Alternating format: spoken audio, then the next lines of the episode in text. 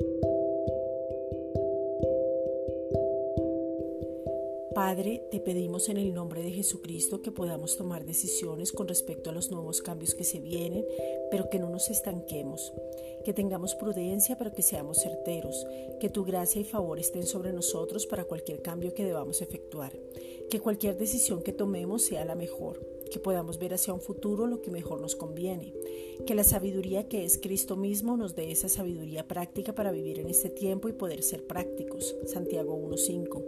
Que corramos la carrera que tenemos por delante sin desmayar porque tú nos diste una promesa que es Cristo mismo y Él corrió la carrera por nosotros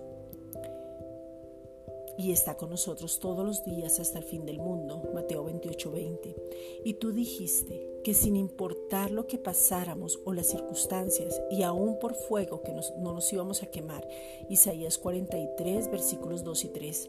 Y en esto nos gloriamos, Padre, y te damos gracias, porque sabemos que somos tus hijos amados, que estamos guardados, protegidos por ti. Primera de Pedro 1:5. Tu palabra dice, que no nos desamparas, no nos dejarás, no nos sobrevendrá ningún mal, porque tú vas a enviar a tus ángeles para que nos guarden en todo nuestro caminar.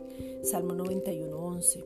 Por lo tanto, en el nombre de Jesucristo, te pedimos, Padre, que venga sobre nosotros una revelación sobrenatural de tu cuidado en todas las áreas, porque aunque las circunstancias nos muestren algo diferente, tú estás con nosotros. Salmo 91, versículos 10 al 15.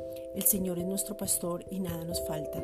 Recibimos la sanidad divina y pedimos salud divina. Nuestro cuerpo se alinea conforme a lo establecido por Dios. Declaramos que somos sanos de la cabeza a los pies. Hoy decidimos cuidarnos en lo que comemos, pedimos sabiduría para cambiar los hábitos, decidimos hacer ejercicio y dormir bien para descansar. Somos prudentes, nos sometemos a las autoridades y tenemos cuidado de nosotros mismos. Salmo 23.1. Gracias, Padre.